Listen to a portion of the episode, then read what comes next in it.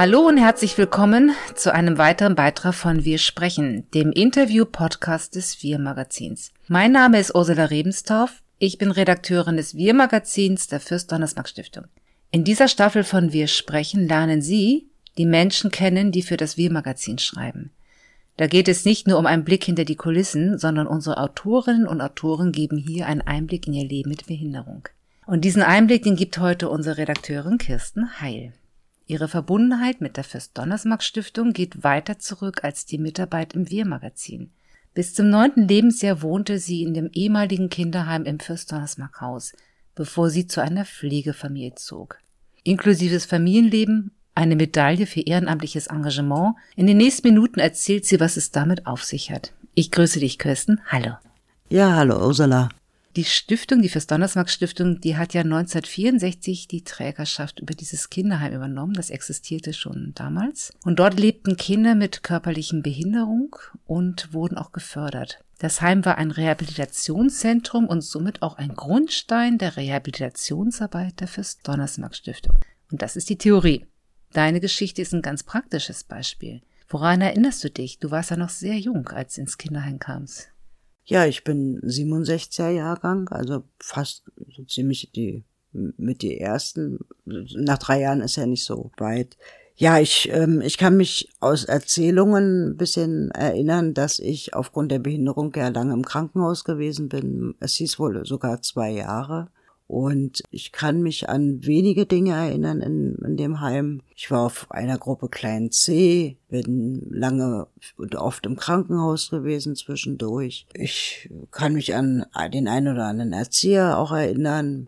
Ja, es war, ich denke nicht, dass es, dass ich da eine schlechte Zeit hatte. Aber es war eben auch schön, nachher später in eine Familie zu kommen. Genau, und dann bist du zu deiner Pflegefamilie gezogen, die auch heute auch dein deine Familie noch ist. Ja, ich erinnere mich, ähm, die, meine Pflegemutter hat ja selbst im Fürsternhaus gearbeitet und es war, es war ein schönes, aber auch ein komisches Gefühl. Ähm, als ich dort in dieses große Haus kam. Ja, ich hatte ja sonst immer Kinder um mich rum und ähm, war plötzlich alleine als einzelnes, äh, einzelnes Kind dort dachte so, hm, das ist aber langweilig. Äh, und ähm, gegenüber war ein Jugendheim gewesen und da bin ich dann auch immer hingegangen.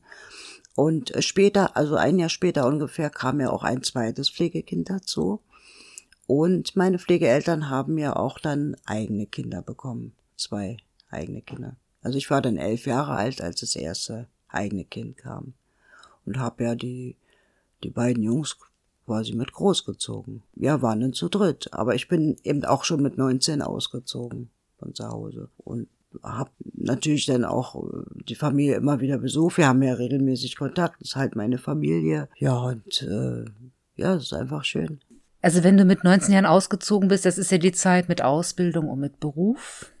Und Inklusion spielte damals so im Ausbildungsprozess ja noch nicht so eine große Rolle. Wie bist du dazu, damit zurechtgekommen? Beziehungsweise was für eine Ausbildung hast du gemacht? Was hast du beruflich gemacht? Also ich habe eine Ausbildung zur Bürokauffrau gemacht für Kommunikation und Inklusion fing so ein bisschen schon an zu dieser Zeit. Ich bin damals auf eine Körperbehindertenschule gegangen in Tegel und in dieser Schule war auch eine Gänsefüßchen normale Schule und ich bin ab der dritten Klasse in die normale Schule gewechselt, also in die Klassen der nicht behinderten Kinder. Ja, es war, war natürlich schwierig, weil man wurde auch viel gehänselt. Ähm, man hat ja sonst immer nur Körperbehinderte untereinander, die haben ja ein ganz anderes Verständnis zueinander. Es war eine schwere Zeit, ja, bis zur sechsten Klasse. Und ähm, ich erinnere mich an, an eine Situation. Ich war im Krankenhaus und äh, meine Pflegemutter besuchte mich und brachte mir einen großen Umschlag mit. Rate mal, wer das, äh, von wem das ist. Und ja, da waren dann lauter Briefe drinne von, von meinen Klassenkameraden. Und ich wusste genau, dass der ein oder andere Brief gar nicht so gemeint war als herzliche Genesung, wie er dort geschrieben wurde. Und das war eine schwere Zeit für mich. Und, mhm. aber ich bin dann auf die Oberschule irgendwann gekommen und dann normalisierte sich das alles damals hat für mich Inklusion ähm, so ein bisschen schon begonnen.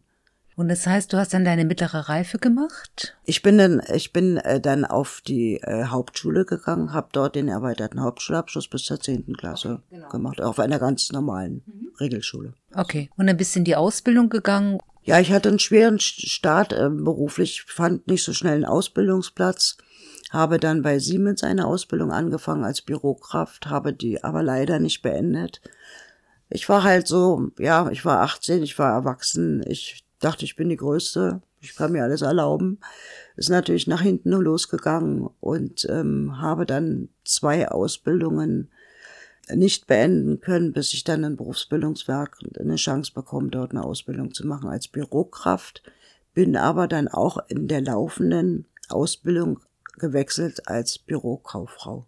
Ich war einfach unterfordert und habe die dann auch ähm, erfolgreich beendet. Also das heißt, ich höre das schon raus, dass äh, sowohl in den ganzen Ausbildungsbereich wie auch in der beruflich dann deine Behinderung schon auch ein durchaus ein Bremsklotz auch war, um weiterzukommen. Richtig. Es gibt dann Zeitpunkt, da hast du das, ähm, deine Berufstätigkeit eingestellt und du bist dann ins Ehrenamt gegangen und davon hast du eine Menge. Möchtest du noch was zu dem beruflichen Ende dann nochmal so erzählen oder, oder gar nicht? Ja, ich hatte ja bei einem Wohlfahrtsverband äh, sehr viele Jahre gearbeitet äh, in der Verwaltung und ähm, ja, ich bin dann leider im Mai 2011 an Krebs erkrankt und war dadurch lange krank gewesen, bin auch nach der Krebserkrankung wieder arbeiten gegangen, hatte aber schon immer mit dem Gedanken gespielt, weil ich gemerkt habe, die Leistung war nicht mehr da, ähm, einfach mal einen Antrag auf Berentung zu stellen. Ich habe das mit Hilfe des Integrationsfachdienstes gemacht. Und das war, ähm, das ging auch sehr schnell und komplikationslos. Ich war sehr erstaunt. Ich war vorbereitet auf Fragen über Fragen, auf Untersuchungen, ähm, die dann gar nicht stattgefunden hat. Man hat also wirklich bei mir nach Aktenlage entschieden.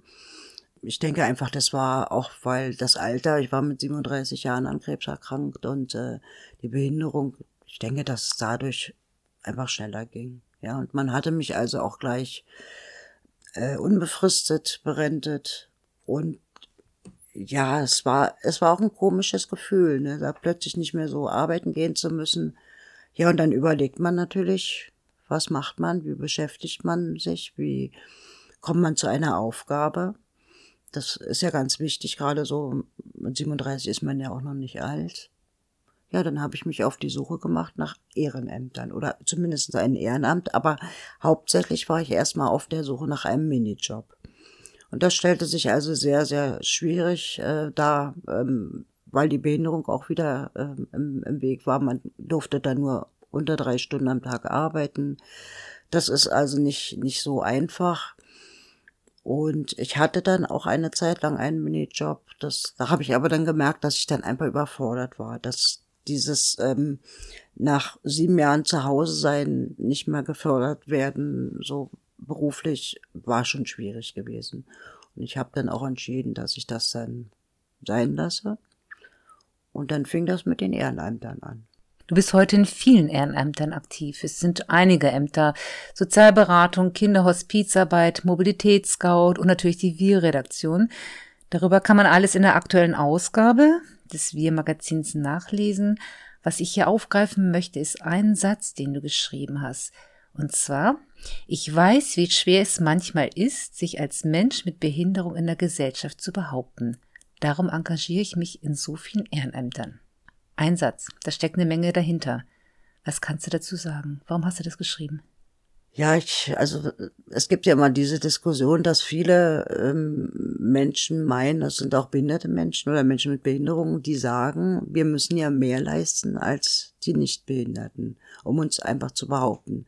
Und ich habe es einfach auch im Arbeitsleben sehr erfahren müssen oder viel erfahren müssen, dass ja, dass da was Wahres dran ist. Ja, weil ich, ich denke, ich hatte es sehr schwer, weil ich habe eben auch aufgrund der Behinderung ähm, Konzentrationsstörungen. Man, man ist halt nicht so voll einsatzfähig und mein Arbeitgeber hat ja auch viel Zuschüsse für mich bekommen, hat aber trotzdem 100 Prozent von mir erwartet. Da, da stimmt ja irgendwas nicht. Und ähm, ich meine, ich habe mir immer sehr, sehr viel Mühe gegeben. Und irgendwann habe ich aber gemerkt, dass diese Mühe nicht ausreicht oder den anderen vielleicht auch nicht ausreichten. Und war dann nachher auch ziemlich unglücklich. Und ich denke, dass die Berentung ist das Beste, was mir passieren konnte.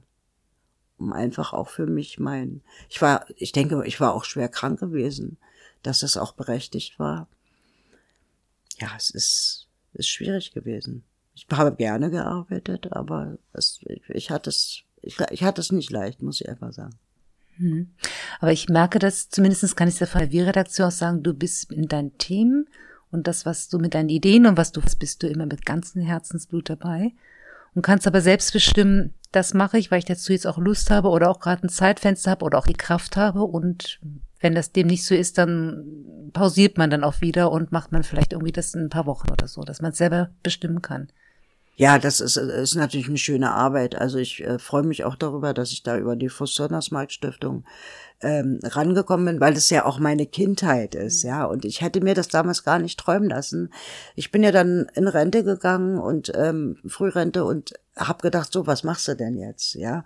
Und ja, durch Zufall lernte ich eben Leute kennen in Frohnau, die also Bezug haben noch zu der äh, Stiftung, die also da auch in Wohnungen wohnen dass ich dann wieder ins Fuß-Donnersmark-Haus ging, was also völlig gar nicht mehr das Kinderheim war, wie es früher mal war. Es gab neue Gebäude, es war alles abgerissen, es war neu aufgebaut.